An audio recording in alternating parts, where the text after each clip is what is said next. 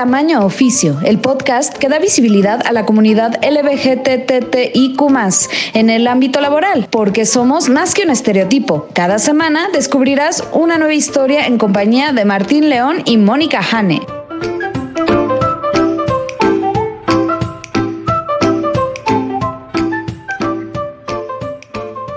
Hola, ¿qué tal? Bienvenidos a Tamaño Oficio con Martín León, el doncel de la comedia en México. Hola Martín, ¿cómo estás? Hola, y también con mi co-host Mónica Hane, la lesbiana más profesional que yo conozco. ¿Cómo estás, Hane? Bien, bien, gracias. ¿Y tú? Súper bien. Eso me da mucho gusto. Bueno, ahorita porque no estamos las noticias, al rato ya hablaremos de noticias en el café, pero mientras tanto, este, ¿qué cuentas, Hane? ¿Qué dice la vida, la vida Godín? Te voy a contar que la semana pasada intenté así cañón, me puse así en super Godín mode entonces adelanté un buen de trabajo y hoy me la llevé súper papita. y estoy muy feliz porque voy a tener que imprimir muchas cosas, pero ya las tenía listas desde el lunes, entonces digo desde el viernes. Entonces ya nada más mañana es voy, imprimo y todo estará listo. Además tener que imprimir es más sencillo, ¿no? Nada más, o sea, tú no vas a estar ahí imprimiendo, la, la, impresora. La impresora es el, la chamba. Y este lunes es, el siguiente lunes, es feriado. Sí, ay, qué maravilla. Y me hace muy feliz porque aparte no me había dado cuenta de eso. Y entonces el 21 no trabajamos y a mí se me ocurrió pedir el viernes 25. Entonces voy a tener la semana más corta del mundo. Muy bien. Vas a tener un martes que se siente como miércoles. Exactamente. Un miércoles que se siente como viernes y un jueves que se siente como viernes. Exactamente. Muy increíble, sí. Yo, yo, yo estoy saturándome de cosas que hacer porque le huyo a tener pensamientos. Entonces de, repente veo mi agenda y digo, qué padre que tengo día libre para llenarlo de cosas. Menos lo que andas procrastinando, pero bueno, ese ya es otro tema. Pueden ir a Instagram, Mintonaré. Sí, y de, y de nuevo, procrastinar no me relaja. No, o sea, nada más estoy una hora torturándome mentalmente por no estar haciendo cosas. ¿Qué pasa cuando se te junta? O sea, eso me pasó hoy y, es horrible. ¿Qué pasa cuando se te juntan dos cosas que has estado procrastinando y ya no tienes otra cosa que hacer todo el día más que cualquiera de esas dos cosas? Es un dilema. Justo lo que, lo que vi en una entrevista con un escritor que me gusta mucho, Neil Gaiman, y me ha servido mucho para hacer cosas que, que, no me encantan hacer, aunque también me sirve para escribir, es te das permiso de hacer la cosa que tienes que hacer y ninguna otra cosa. O sea, no puedes ver el celular, no puedes dormir, no puedes ver tele, no puedes este, salir a caminar, no puedes, no puedes comer, no puedes nada. O sea, o haces la cosa que tienes que hacer o no haces nada. Entonces, ¿quieres descansar? ¿Quieres no hacer nada? Hazlo. Pero es o nada o lo que tienes que hacer. Y tarde o temprano lo que tienes que hacer es más divertido que no hacer, que no hacer nada. Básicamente es lo que me pasó hoy, porque realmente solo tenía dos cosas que había procrastinado con toda mi intensidad hasta que dije, ni modo que no haga nada hoy, o sea, tengo que trabajar. Exacto. A mí la verdad me está, me está sirviendo bastante. Y yo, la verdad, por hoy hubo dos cosas que no llegué a hacer, pero es porque no tuve tiempo, literal. O sea, estaba haciendo todo el resto de las cosas y cuando llegó al final fue así como de, bueno, esto se pasa para mañana porque no llegué. Muy bien, Martín, vamos bien con eso. Pero muy bien, entonces ahora, ¿quién es nuestra invitada de hoy? Nuestro invitado de hoy, invitade de hoy, Ángel Verdín Avena, drag queen, también conocido como Aleph Verdín, y es el cóctel de moda, su profesión, entonces es barman, ¿no? Es barman drag, está mezclando lo que hace, que es eh, pues la, eh, la mixología, el, barman, con el drag, eh, creando este personaje, el cóctel de la moda. es una persona queer y la verdad es que fue muy, muy interesante hablar con él, así que esperamos que disfruten esta entrevista. Y vamos a escucharla.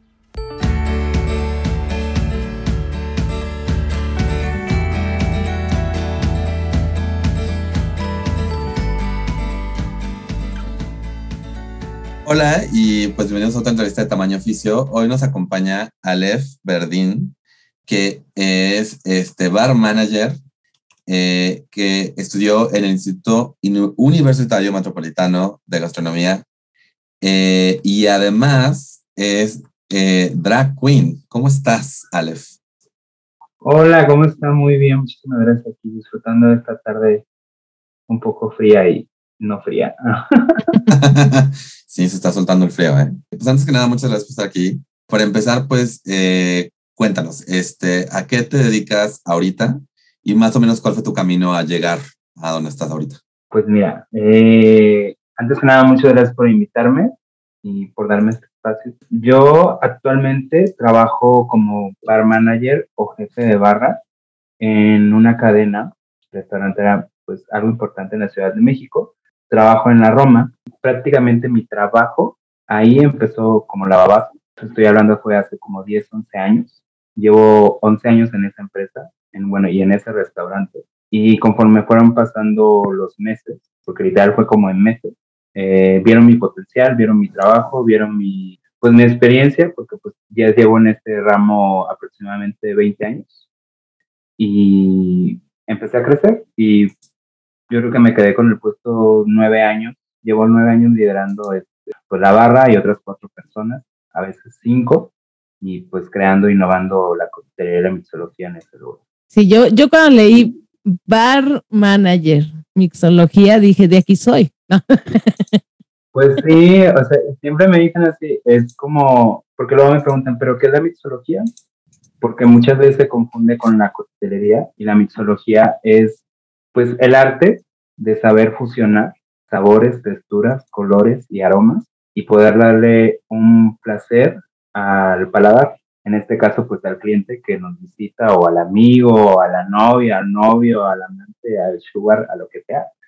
Pero sí darle este, ese plus pues a esa, a esa bebida. Yo me especialicé en gastronomía, bueno, me gradué en, gastronomía, soy chef, pero me empezó a gustar más el lado líquido y el alcohol, ¿no? Como a todos. Como a todos. me enfoqué más en meterle un poco más, meterme un poco más de lleno a la coctelería y de ahí fui descubriendo como el andar de la mixología, me metí a cursos, eh, a talleres. De repente aquí en la Ciudad de México hacen como unas convenciones de mixólogos y pues vas y te enseñan tendencias, lo que está por venirse, lo que se está probando en otros lugares, en otros países y las nuevas marcas que te presentan y van formando como, pues te van formando a ti en tu carrera y te van formando pues también a ti para crear e innovar pues nuevas cosas para, para ti o para pues tu trabajo. Entonces, para entender un poco más, porque pues uno es ignorante en estos temas y no irse con la idea errónea. Nadie nació sabiendo. Quiero entender que la diferencia entre coctelería y mixología es, en coctelería es como que ya existe esa receta de A, B, C y ya está ahí el cóctel. Y en la mixología vas viendo qué sabores y qué texturas puedes ir combinando para generar como una experiencia con esa bebida que vas a preparar. Exactamente. Y así también se utilizan pues ya químicos, que es nitrógeno, agar-agar, para hacer, incluso para hacer, a veces nosotros mismos también creamos nuestros propios licores o nuestras propias esencias o nuestros propios bitters para nuestra coctelería. Mermeladas, espumas, aires, jaleas y todo con un sabor y pues obviamente con una textura para que pues, en tu paladar sepa delicioso y, rico. Pero sí es básicamente, la mixología es como llevar un cóctel, como una drag queen, llevar un cóctel así a lo más exagerado, pero sin perder esas texturas y esos entornos y esos este, colores y sabores. Y la coctelería es la mezcla de, es que se le llama, puede ser la mezcla pues del destilado con algún jugo, alguna fruta, algún refresco o alguna mermelada, pero ya son bebidas que ya quedan como clásicas, como una piña colada, como un mojito, y la mixología es como con ese toque más avanzado, de por ejemplo que te den una piña colada con caviar falso de piña. Entonces ya eso es ya llevarlo como más a la, a la experiencia, un poco más a la mixología en sí. ¿Y en qué momento decides que esto es lo tuyo? O sea, como en qué momento te empiezas a encaminar hacia la gastronomía y cuándo se convierte eso en la mixología es lo mío? Cuando fui a buscar, bueno, es que yo no soy de aquí de la ciudad, soy de Nayarit. Me fui a vivir a, pues, bueno, me fui a vivir a Puerto Vallarta cuando tenía como 15 años y empecé a estudiar, a trabajar, empecé a estudiar, a trabajar, terminé la carrera y me fui a San Miguel de Allende. Cuando llegué a San Miguel de Allende a trabajar, pues no tenía trabajo como que algo así, o sea, no me dieron un trabajo luego, luego. Entonces yo encontré en un lugar, tenían la vacante de barman. Y yo dije, pues yo en algún momento siempre he trabajado en restaurantes, pues yo sé. Y ahí me metí y me hice amiguísimo del dueño y empecé yo a probar y empecé a innovar y a crear, a crear, a crear y me empezó a gustar. Entonces, realmente te puedo decir todo como 10 años así sin estar dentro de una cocina, si no es que más. Me enfoqué más en las barras, en la coctelería, en la mixología. Y poco a poco fui descubriendo, primero descubrí la coctelería, fui descubriendo como los destilados, porque hay infinidad, que pues a veces uno ni sabe, o a veces a mí me llegan así botellas y digo, ¿esto de qué es? Y ya lo che, ah, y voy probando. Y de ahí fui buscando y fui buscando, y me fue gustando más y más y más, tanto que al grado de que empecé a, a estudiarlo un poco más y empecé a ir más a talleres, más a cursos, empecé a probar todo, así literal todo, o sea, todo, yo voy en la calle y si me ofrecen así, pues, no, bueno, tampoco, ¿eh? pero digo algo que es extraño y que digo, ah, eso no lo pruebo, lo pruebo. Entonces, y de ahí mi gusto pues de, por la comida y pues por, por el alcohol.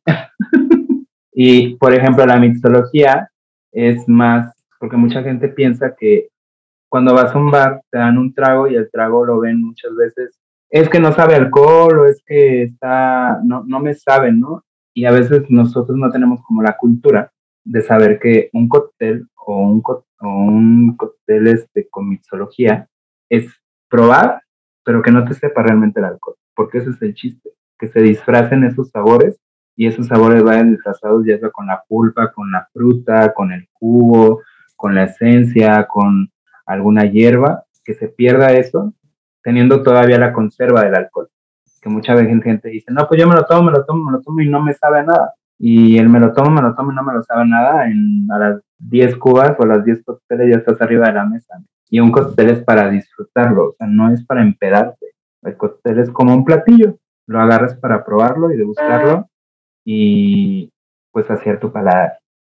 Ya sea para abrir apetito o cerrar eh, tu comida también, como un digestivo, vaya. ¿Cómo fue el paralelo entre encontrar este mundo de la, de, la mixología y tu salida del closet? Si es que estás como fuera del closet en ese mundo, o sea, ¿crees, ¿ves que es un mundo que, o sea, diverso, donde la gente, donde hay como una aceptación? ¿O ves que toda tiene como, o sea, que tiene sus, sus problemitas? Pues yo creo que, mira, te lo juro, la pieza me puso chinita. pues yo creo que Mira, yo, persona, yo, yo, yo personalmente, en los trabajos que estuve anteriormente, nunca tuve ningún problema por mi orientación sexual, jamás, o sea, siempre, y eso incluso desde chiquito, no, gracias, bueno, gracias a Dios, creo que nunca sufrí como de algún tipo bullying o algún tipo homofobia. Ahorita no, o sea, ahorita que estoy más grande, que ya salgo en vestida con mis medias y mis tacones a la calle, este, pues ya, o sea, sí lo, nunca lo había sentido y pues ahora más. Este, yo creo que hay trabajos en los que sí la, la opinión, el libre albedrío de la gente es respetable y al menos a mí nunca me, en esos trabajos no me, nunca me ofendieron. Ahorita en el que estoy, pues, digamos que un 50 pero a veces es muy difícil. Y a mí, por ejemplo, yo, yo como jefe de área y como bar manager, liderar a cuatro heteros y personas de diferente tipo de edad, porque tengo un, uno de los chicos tiene 50 años y los demás sí están jovencitos, Entonces muchas veces el que tu jefe pues sea o tenga una orientación sexual diferente a la suya, a veces sí es un poco complicado o a veces incluso con el personal con el que trabajas alrededor tuyo, incluso más aquí en la Ciudad de México, yo siento. Realmente yo creo que mis anteriores trabajos que fueron en provincia, no sufrí tanto como, o sea, no, no, no sufrí de eso, sino el ataque o las palabras o pues simplemente la falta de respeto, como aquí en la ciudad. Pero pues tienes que aprender a, una, pues a trabajar contigo y tomarlo como con la manera más calmada posible Y otro, porque al final pues es tu trabajo y pues no vas a perder un trabajo por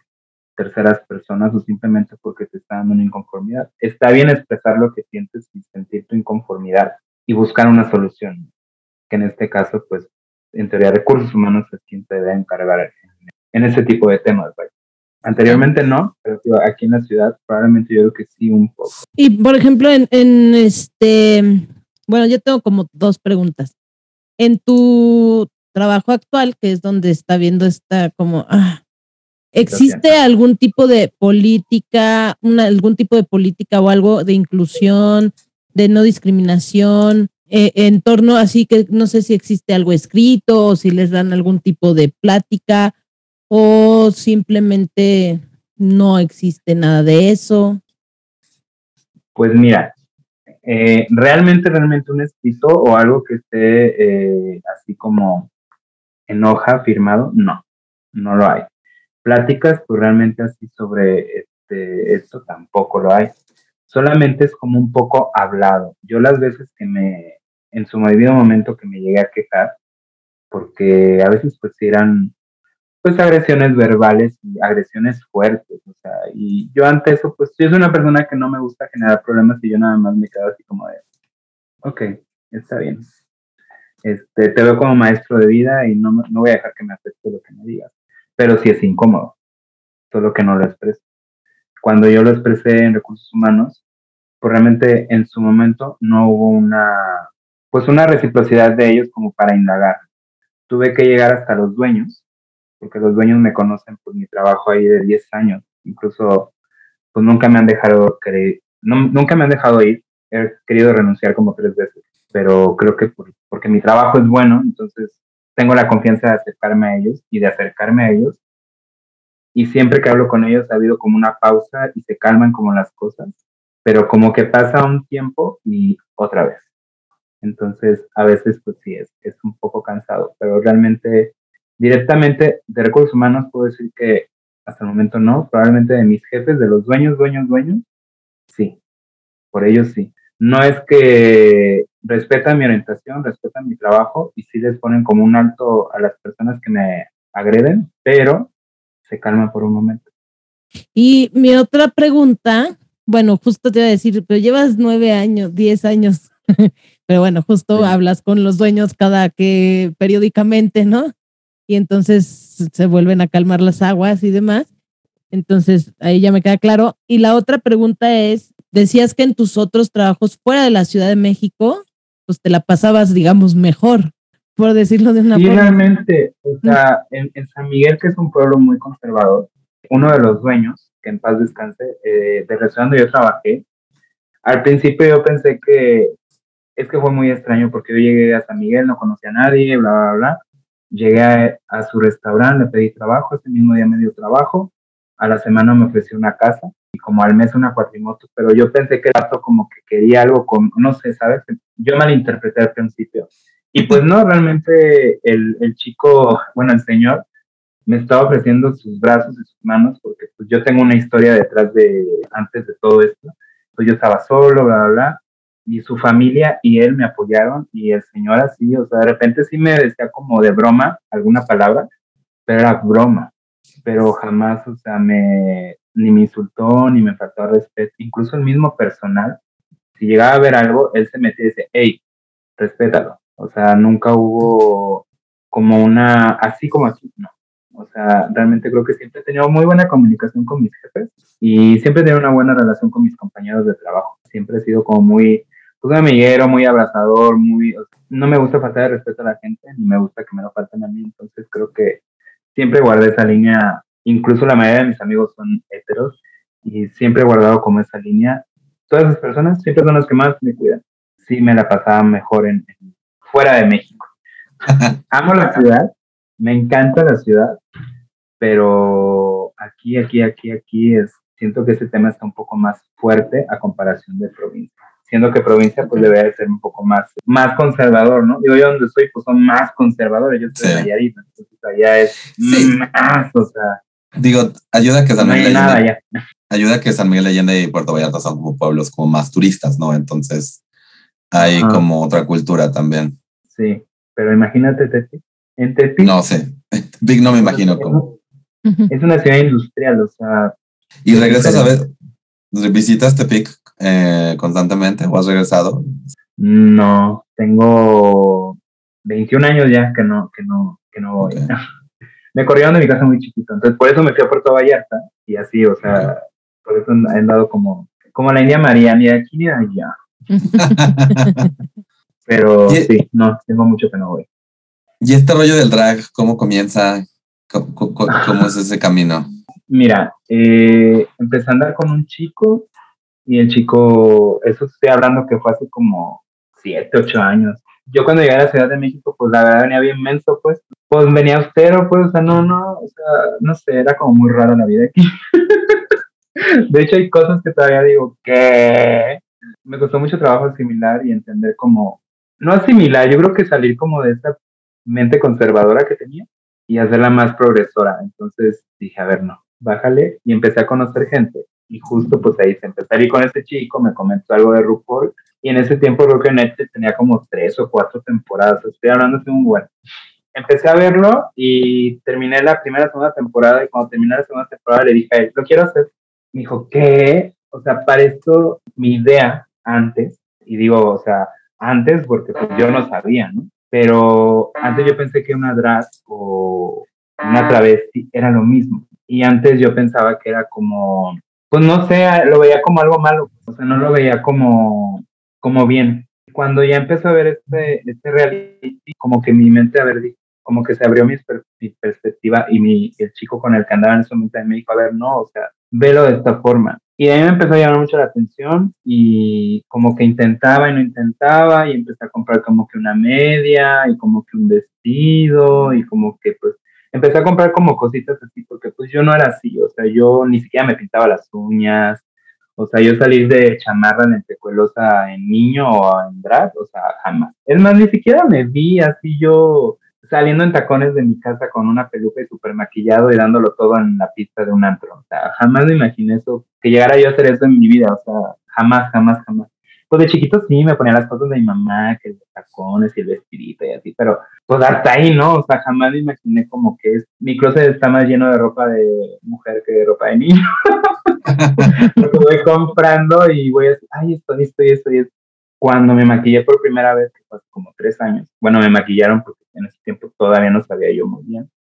Me vi en el espejo y dije, wow, quiero hacer esto, lo quiero hacer, lo quiero hacer. Y ahí pues empecé a arrancar. Que de hecho la primera vez que me dragué fue para la Superman, para un videoclip de una canción que sacó ella hace como tres años. Ahí fue la primera vez que me salí dragueada. En ese video brilló más mi tacón que yo. Esa fue la primera vez que me dragué y cuando me vi dije, wow, esto es lo mío. Y mi cabeza estaba en loca, entonces yo quiero hacer como, quiero hacer muchas cosas con esto y lo quise combinar justo, pues con la mixología, que es este, pues justo la cóctel, que es mi nombre drag. Mi idea es justo, pues porque yo, bueno, al menos yo no conozco a alguien que haga mixología y haga drag. Entonces sí me gustaría como explotarlo y todo todos los conocimientos que tengo y quiero llevarlo, quiero explotarlo y llevarlo como más al máximo, ¿no? Nada más que solo necesito tiempo y dinero. que es lo más importante, pero este ya estamos justo este año ya empecé a trabajar más en eso porque mi trabajo sí me es muy absorbente, o sea, realmente trabajar también en el ámbito restaurantero es muy absorbente y es muy estresante. Entonces a veces no tienes tiempo para nada, o sea, es un día de descanso. Y no es mucho como porque el drag es de noche, la mexología es de noche, no, ahí no hay una, una complicación. Sí, pero pues por eso soy jefe. no, pues acomodo mis horarios, obviamente. Y no es, o sea, drag yo creo que hago como una o dos veces por semana. O sea, realmente trato como de porque es cansado también, o sea, imagínate, entre maquillaje, la peluca, los tacones, este, el hechizo, eh, los moldes, todo, o sea, también es cansado. Más aparte irte al antro a bailar y a platicar y a subir y a tomar y a convivir con la gente, o sea, también es cansado. Y luego levántate al día siguiente temprano, pero trato de organizarme y pues me levanto, o sea, al final, pues no, no hay nada que una siesta no recuperes. Y la vida pues es muy corta pues como para no disfrutarlo. Entonces, pues trato de combinarlo y alternarlo. Me gustó eso de la vida es, bueno, nada que una buena siesta no lo recupere y que la vida es muy corta como para. Pues sí, menos para quedar y luego para quedarte con ganas de hacer, o sea, cualquier cosa. O sea, creo que, que lo puedes ir, este, creo que tienes mucho tiempo para aprovecharlo y como para hacer muchas cosas. Ahorita también estoy terminando un curso de ramos de flores. Eso lo quiero combinar junto con mi draft y también quiero abrir un negocio de esto. Bueno, hacer uno como tipo catering, pues saberle de todo, porque pues a veces también es muy, es caro contratar a las personas que lo pueden hacer y si lo puedes hacer tú y te ahorras un varo, pues para empezar al menos tu proyecto creo que pues, es buena idea. Próximamente, cuando quieran entrevistar a una florista, pues ya les diré que creen, ya tengo mi certificado, aquí está, ahora me pueden invitar y podemos hablar de flores. Estaría padrísimo que ver, regresar contigo en un tiempo y ver cómo vas con tus varios proyectos. Eh, y dime, eh, nos dijiste que sí tienes redes sociales, pero ¿cuáles son tus redes sociales donde la gente te puede seguir? Ah, mira, mi red de niño, es que, es que siempre digo, mi red de niño y de niña. ¿ah? Mi red de niño es Alep-Verdín y el de niña, bueno, el de edad es la-cóctel, como pues cóctel, C-O-C-K-T-A-I-L.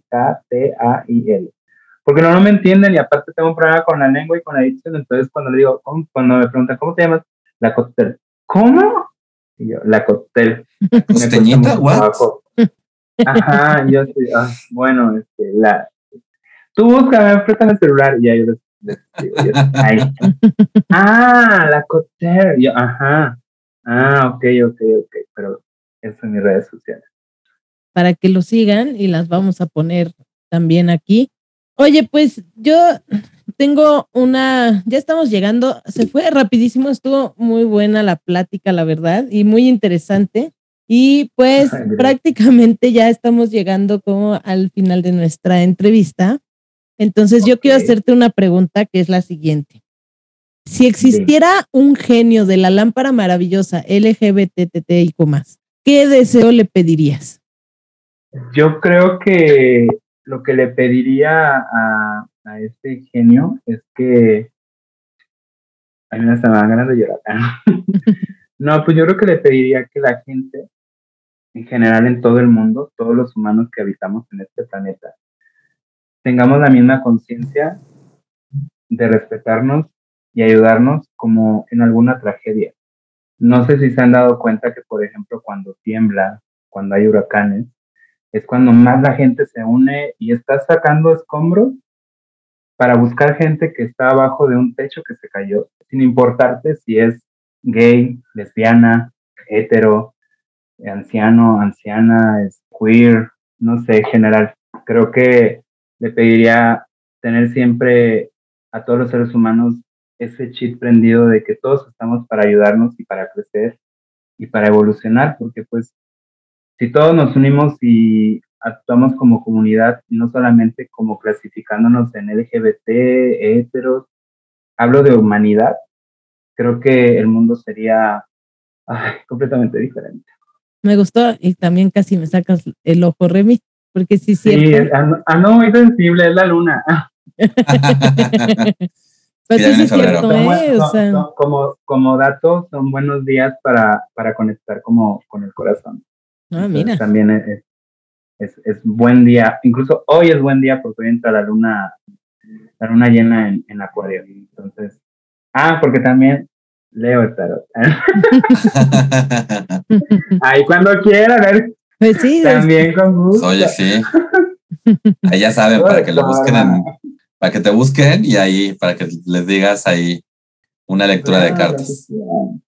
Cuando gusten, claro que sí. Pues muchas gracias, Aleph, alias La Cocktail. De verdad fue una entrevista muy linda. Sí queremos saber más de tus proyectos, entonces cuando tengas la florería nos, nos, nos conectamos de nuevo a platicar cómo te está yendo. Nos, nos, nos hablas. Sí, pues ahí en cuanto, es que, ¿sabes qué pensé yo? Dije, bueno, está en la Ciudad de México, sí, no, no. Sí, sí es que yo pensé, dije, no sé, a lo mejor voy a ir, no sé. Entonces yo dije, pues les voy a llevar unas creaciones mías, ¿no? Pero pues ya, yo, a ver si nos podemos poner de acuerdo y pues, pues ya que sé que están aquí, pues les mando algo para que prueben de lo que yo hago. Sí. Sí. Tú- yo ahorita te voy a buscar para ver dónde andas para probar, porque yo la mixología, o sea, tengo un par de amigos mixólogos y sí, me encanta, me encanta hacer conejillo de indias. Pues sí, cuando gusten y si no, contrátenme y yo voy, les hago lo que quieran. El chiste es conocernos y ah, este, ampliar como es- este tipo de, pues también de cultura, porque al final pues es una cultura, la, la, la mixología es ya al final, pues, no porque yo lo declare, porque la gente, es que se atacó y él dijo, no, yo siento que ya es una cultura, la mixología, ya lo ves más que en, que en otros años, pero sí, con gusto ahí te espero, este, como dato dentro de Casa Lam, no voy a decir el nombre, nada más ahí, Muy dentro bien. de Casa Lam, Gracias. ahí me pueden encontrar. Perfecto. Muy bien. No, gracias a ustedes y muchísimas gracias por la entrevista y pues por la bonita pregunta, me gustó mucho, me, me moviste ahorita ahí cositas, Mónica, muchas gracias. No, muchas gracias a ti. Un abrazo y que la pandemia pronto nos permita reunirnos en persona. Sí, que poco a poco esto vaya, se vaya calmando y que ya podamos mostrar esa sonrisa que nos tiene tapados a todos, Exacto. a todos Sí. en todo el planeta. Así No. es. Va. Pues muchísimas gracias. Martín, Gracias. Mónica. A ti, A nos ti. vemos.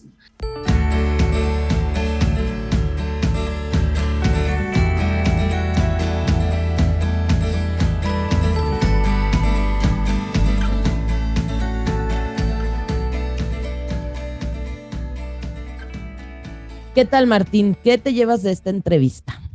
Me llevo eh, un gin and tonic con pepino y un poquito de, no es cierto. Este, Ahí se me antojó un, este, ¿cómo se llama? este? El carajillo. amo el carajillo.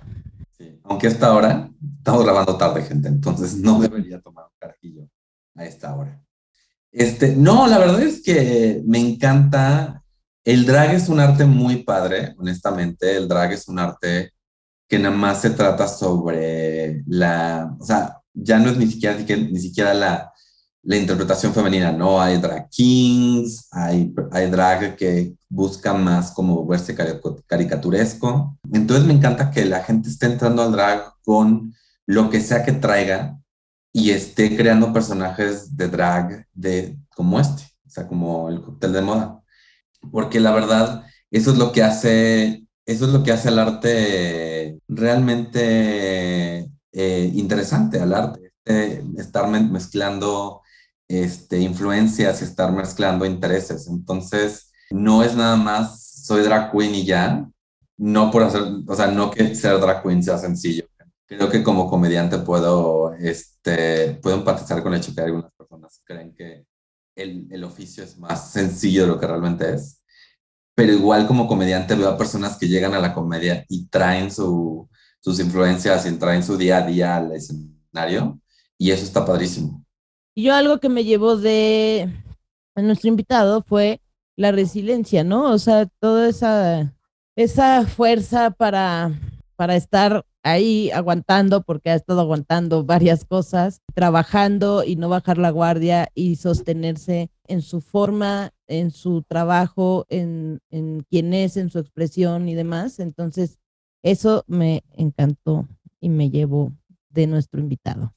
Además de lo muy interesante que fue todo esto de la mixología y cómo, for- cómo es toda una experiencia. O sea, yo pensaba que solo era vamos a chupar, eh, uh, traguitos, traguitos coquetos, se ven bonitos y saben bien, pero no, es toda una experiencia. Entonces, digo, yo no soy mucho de beber, que prácticamente casi no bebo, pero me pareció así como, güey, yo quiero vivir una experiencia de esas.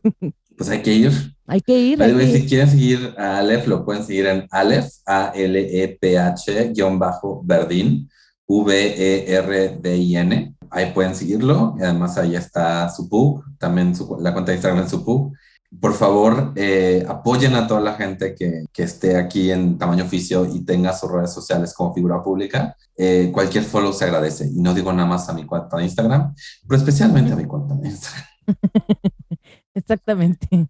Por favor, apoyen. Además, recuerden que en la página de Facebook y próximamente ahí en Instagram, pero en Facebook les he estado, eh, pues, compartiendo lo que nuestros invitados, invitades nos han compartido de eventos que van a tener, cursos que van a dar, etcétera. Entonces ahí también pueden entrar y pues checar si hay algo que les interese sobre nuestros invitados que tienen mucho que ofrecernos. Sí, porque de nuevo, o sea, la mixología no es nada más una cúbita, ¿no? O sea, hay toda una capacitación y todo un asunto que pueden apreciar visitando a Aleph en donde sea. Y bueno, Martín, no hemos mencionado nuestra minuta, pero lo hemos llevado muy bien al pie de la letra, puntualmente, paso a paso. Y en el siguiente punto de nuestra minuta, pues tenemos las noticias. Mira, yo la vez pasada hablé de que hay una legislación en Florida. Está tratando de prohibir la, la mención de ciertas, de ciertas cosas en, en salones de clase, más que nada las, cosas sobre orientación sexual, que está avanzando y que además se descubrió que Disney tiene este dinero metido. Eh, ahora Disney ya salió a disculparse. Primero fue una disculpa bastante sosa, luego ya como que salió con una disculpa un poquito, un poquito más, este, un poquito mejor, dejémoslo ahí. Pero como yo lo dije, hasta que esa disculpa se convierta en representación en, en pantalla y en pantalla grande, by the way, y con representación de verdad, no este rollo este, chafo de Le Fou le sonríe a un hombre al final de la película y hay dos chavas al final de Star Wars que no existen en China, este, que se dan un beso, pero que no tienen nombre los personajes, así, así como que, perdóname. Pero además, la legislación antitrans en Estados Unidos se está avanzando en Idaho, en Iowa, en Indiana, en Louisiana, en Florida, en Missouri, en Kentucky, en Arizona, en Alaska y en Alabama de distintas maneras. O sea, muchos de estos lo que mencionaba de criminalizar el apoyar la transición de personas jóvenes y además crear espacios segregados, Tennessee también, segregados por sexo biológico, que el problema con este, este tipo de, de, leyes o intentos de ley que buscan segregar por sexo biológico es que pues llega un punto donde lo que tienes que hacer es revisar a adolescentes en su escuela a ver sus genitales y es como de, güey, o sea, eso es una invasión horrible de privacidad. Terrible. y, y, lo que más me ha estresado, porque además J.K. Rowling salió a pretender que, los conservadores y la gente pro trans es lo mismo. Y entonces muchas personas, muchos hombres, vi muchos hombres homosexuales apoyando la transfobia de J.K. Rowling, con este rollo de que es que tenemos que proteger a los hombres gays jóvenes de que sean convertidos en mujeres trans por el lobby trans que quiere convertirnos en mujeres trans. Y es como de, no, no, o sea... Ya sé, es horrible. Sabes que aquí en México hay un grupo de feministas radicales que hicieron un comentario, de hecho las borré de mi lista de seguir, de seguir en Facebook y mis redes, las eliminé porque me molestó mucho. Dijeron que los hombres trans hacían su transición por el simple miedo que tenemos todas las mujeres de ser mujeres, ¿no? Por la situación tan agobiante que existe en este país, todos los riesgos que corres por el simple hecho de ser mujer. Y entonces, pero solo por esa razón los hombres trans, o sea, transicionan, ¿no? O sea, y que eh, debía de llegar mejor información a esas personas para que no transicionaran y se convirtieran en hombres. Y bueno, casi me dio ahí un derrame cerebral, se me hizo súper transfóbica su comentario, porque después iba seguido que una mujer trans no es una mujer y bla, y otra serie de estúpidas declaraciones que no pienso, ni siquiera me atrevo a repetir. Simplemente en esa página les contesté, ¿no? Como debía contestarles y después las eliminé de mi, de seguir porque dije, no puede ser posible que una feminista, una persona feminista, haga este tipo de declaraciones cuando ha sufrido de, o sea, como mujer, algún tipo de discriminación por el simple hecho de ser mujer y está discriminando a una persona trans por el simple hecho de ser trans. Y me molesté muchísimo, fue de las cosas que les dije y bueno, las eliminé. Entonces, sí, está terrible, está terrible. Sí, no, la verdad. Y de nuevo, a mí lo que me estresa es que sean bueno, de tu lado, feministas, de mi lado, este, estoy viendo a bastantes hombres este, homosexuales poniendo, agarrando este estandarte transfóbico y este estandarte de protejan a los niños gays como si no fuera un espejo del protejan a los niños, que es este inventarse que están ahí tratando de, o sea, honestamente, porque lo que dicen es como de, pues es que te pongas un vestido entonces mujer, totalmente de acuerdo. Y una mujer trans no es, no es eso, o sea, no es eso, no es nada más que se puso un vestido y ya. Exacto. Este, una, una, o sea, existe el drag, existe la gente gender, hablamos de eso, existe el género fluido, existen los no binarios.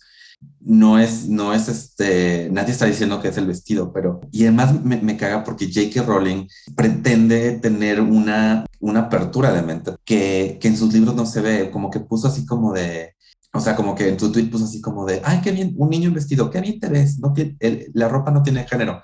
Cuando seamos honestos, en sus siete libros escribió un montón de personajes que si vieran a su hijo en un vestido, le dirían, eso no es lo que hace un hombre de verdad.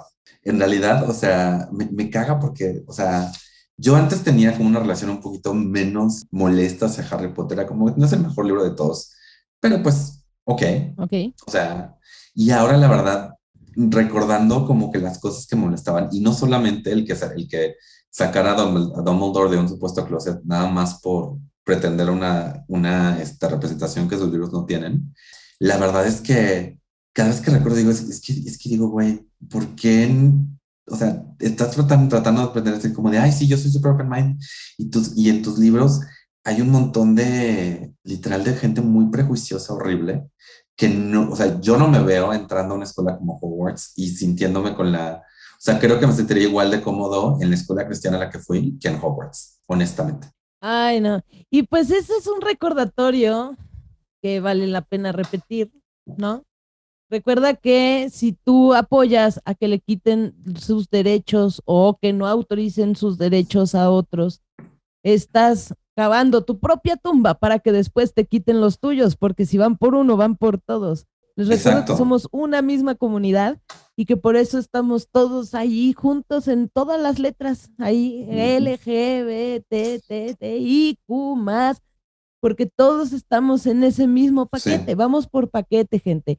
Y si tú Sí. apoyas, porque no eres esa letra, a que le quiten sus derechos o a que no autoricen los derechos de una de estas letras, la siguiente letra puede ser tú. Y por eso como comunidad, y por eso somos una comunidad, debemos de unirnos, de apoyarnos todo el tiempo. La unión hace la fuerza. O sea, Exacto. neta, de verdad, Ahorita le No, somos no. útiles. ¿por qué haces lo que, o sea, por qué le haces a otros lo que te hicieron a ti y que tanto te dolió o que tanto te hizo enfurecer? Es que, es o- que, o- es que o- justo ahí, Jane, justo ahí muchas de estas personas creo que no están conscientes de la discriminación de la cual se salvaron. Y más bien están pensando si, es que como que no están viendo que, o sea, no están conscientes justamente de eso. O sea, no, no, no vieron la discriminación que existía hace 10, 20 años. Eh, o no te acuerdan. Creo que tiene que ver un poquito eso. Pero, pero lo que tiene que entender esta gente, como dices, que ahorita es porque les somos útiles, que están pretendiendo una aceptación y una tolerancia pero así como se están yendo contra, o sea, esta, esta gente conservadora eh, se está se yendo va contra, todos. O sea, se está, está, está, está, está haciendo una alianza muy estratégica con este, personas homosexuales transfóbicas para, para llegar a, un, a, a una legalización de la transfobia. Pero en cuanto a ese, ese, ese palomeada, lo que sigue es la homosexualidad. El que sí, Con claro.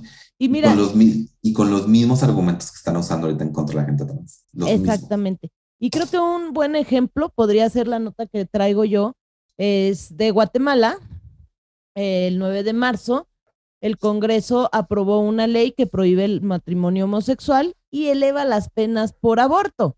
Son dos movimientos tan diferentes, pero que al final del día, de pronto, un movimiento apoya al otro, ¿sabes? Así de, sí, vamos a acabar eso, que no se casen, pero queremos abortar. Y por otro lado, que no aborten, pero queremos casarnos. Y al no estar unidos y al estar tirándole al vecino, pues van por un derecho y van por el de que sigue. No se va a detener. La misma gente que está prohibiendo en Guatemala y que votó a favor de una ley que prohíbe el matrimonio homosexual y eleva la pena de prisión por aborto, que solo permite en el país cuando la vida de la madre corre peligro, ¿no? O sea, esa es la única forma. Si la madre corre peligro, puede abortar, si no, no. Pues esta ley fue aprobada en la noche del pasado martes por una abrumadora mayoría en el Congreso. Solo ocho legisladores de 160 votaron en contra. O sea, ¿no? 152 estuvieron a favor de estas leyes Y bueno, le están dando en su Mauser a la comunidad LGTB más en, en Guatemala y a las mujeres. Es que no está tan ligado, o sea, al final de cuentas es, es- es los derechos de una persona sobre su cuerpo. Y es, el, y- y es, es eso, o sea, no están tan desligados. No están tan y- desligados, mira- pero justamente la gente siempre ve todo como por separado, ¿no? La gente le gusta ver como que eh, aborto, feministas, matrimonio igualitario, comunidad LGTB más, identidad de género, el, eh, este, a veces allí ni siquiera como comunidad LGTB más, sino como comunidad personas. trans, ¿no? Sí, ya sí, así sí. como por se- como un punto y aparte dentro de la comunidad LGTB más, si no, no Sí, sí, seríamos sí. LGTB más. Y bueno, pues ahí está lo que está pasando en, en Guatemala. Me en pareció, Texas también, en Texas están tratando de que la pena por aborto sea, que se pueda, que se pueda castigar con pena máxima, o sea, pena máxima es pena de muerte allá. pena de muerte. Con gracias. eso lo, y con eso lo quieren castigar. En Texas están tratando de que pase, un- que bajo ciertas circunstancias se pueda castigar con pena de muerte al aborto. No, porque, en bueno, Texas, porque, porque en Texas sí quieren, le, le quieren dejar claro a las mujeres que solo, solo sirven como mamás. exactamente. Así de, señora, usted es una incubadora, gracias. Y una máquina que alimentará al crío por un tiempo y después ya no nos va a servir. Entonces, eso es en Texas, eh, donde también se está atacando los derechos de la comunidad LGBT. De nuevo, creo que la gente estaba muy, o sea, por eso, por eso no me gusta la frase, es, no, ¿cómo puede ser que en pleno 2022 va a seguir pasando? Tenemos que seguir siempre protegiéndonos y seguir siendo, y seguir siempre abogando por esta igualdad de derechos y por el hecho de que, porque además aquí lo que pasó literal era que o sea, yo más bien lo que yo siento, porque pues, no soy historiador, pero lo que veo es que pues los conservadores dijeron, pues estamos perdiendo la estamos perdiendo la batalla, ¿qué vamos, qué vamos a hacer? Pues tenemos que irnos contra los más, contra los más, los más indefensos, que es la niñez, la niñez LGBT. Y estos argumentos de estamos protegiendo a los niños fueron, son los mismos que se hicieron en un, en un momento para tratar de, de, de mantener ilegal la homosexualidad en Estados Unidos y aquí Claro. en México también. Como dices, o sea, más, más allá de las comunidades, más allá de los movimientos, o sea, creo que este rollo de comunidad tiene que mencionas y es muy importante. eh, tenemos que recordar que es por el bien de todos. Sí, eh, la unión hace la fuerza, punto. Y la verdad es que si nos descuidamos dos minutos, se va a perder el trabajo de tantos años que muchos, como dices, claro, yo no había caído en cuenta, o sea, de verdad que a veces se me olvida que estoy en el 2022, que quiere decir que la gente que nació en el 2000 ya tiene 22 años y que en el Ujú. 2000 fue cuando empezaron a verse cambios un poco más reales de lo que se vivía en los noventas, que fue donde pasé mi adolescencia. hay mucha gente que ya no vivió eso. Es más, quizás hay gente que ahorita tiene 30 años y que sus últimos 20 años no los ha pasado tan mal, ¿no? O sea, llegó al 2010 cuando justo tenía 20 años, que más o menos Sí. fue la edad en que yo salí del closet, pero ya con, con un camino diferente y con una historia diferente a la mía que habían pasado prácticamente más de como 20 años antes. Entonces, de verdad, de verdad, de verdad, por muy, como dice Martín, así de, ay, estamos en pleno 2022, güey, no, por mucho que tú hayas tenido la suerte de que nadie te rechazara, que tu familia te apoyó, que eso es lo que se busca y eso es lo bonito y eso es padre escuchar esas historias donde dicen, güey, a mí pues, como si nada, ¿no? O sea, todo ha sido como, pues, eh, eso es, esto es muy bonito escucharlo porque eso es lo que queremos, pero lo queremos para todos, para todas y para todes. O sea, queremos escuchar esa historia en todes, no nada más en un grupo. Y entonces tenemos que hacer esa empatía a los más vulnerables y apoyarlos, porque además, ayer que platicaba con mi hermana, decíamos, es que es increíble que la comunidad transgénero siempre ha sido como la primera línea de batalla y ahí van como carne de cañón hasta el frente, recibiendo los madrazos, recibiendo todo, y que ahora, o sea, nosotros en lugar de ponernos ahora sí al frente, porque ya estamos más fuertes, estamos más, este, pues sí, fortalecidos, más, con, con más apoyo, qué sé yo, entonces deberíamos de ser nosotros ahora los que nos pusiéramos como carne de cañón y ponernos al frente y defender a esa comunidad que nunca nos lo ha dado dices la de una- espalda.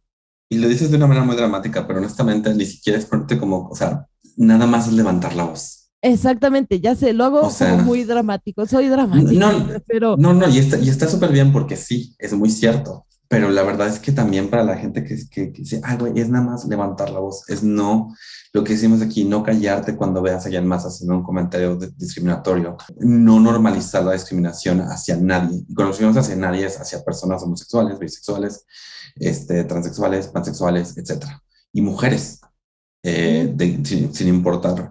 Porque algo que está pasando mucho, by the way, con este rollo de J.K. Rowling, es que la gente se está dando como la libertad de hacer comentarios súper misóginos en contra, no solamente de J.K. Rowling, pero de mujeres como ella que tienen, que son transfóbicas y es como de, perdóname, pero si no tienes el vocabulario para defender eh, a una comunidad sin rebajarte a insultos misóginos, igual necesitas como, que, así como que reagruparte un momentito y luego ya venir aquí a platicar.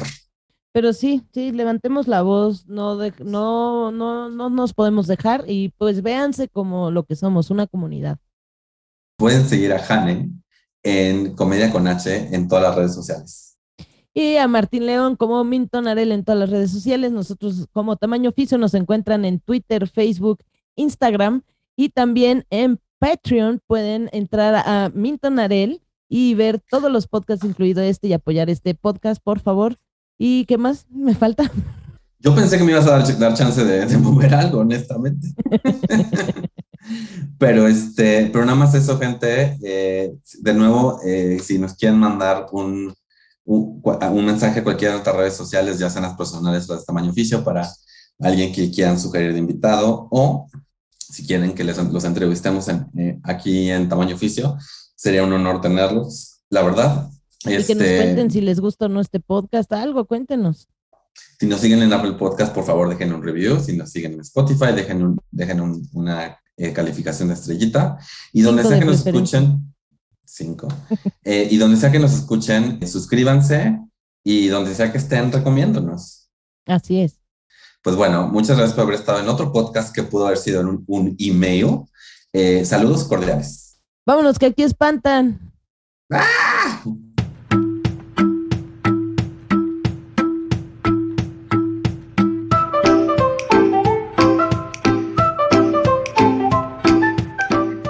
fue Tamaño Oficio. Gracias por escucharnos. Síguenos en Facebook y Twitter y recuerda compartir este podcast con tus amigos.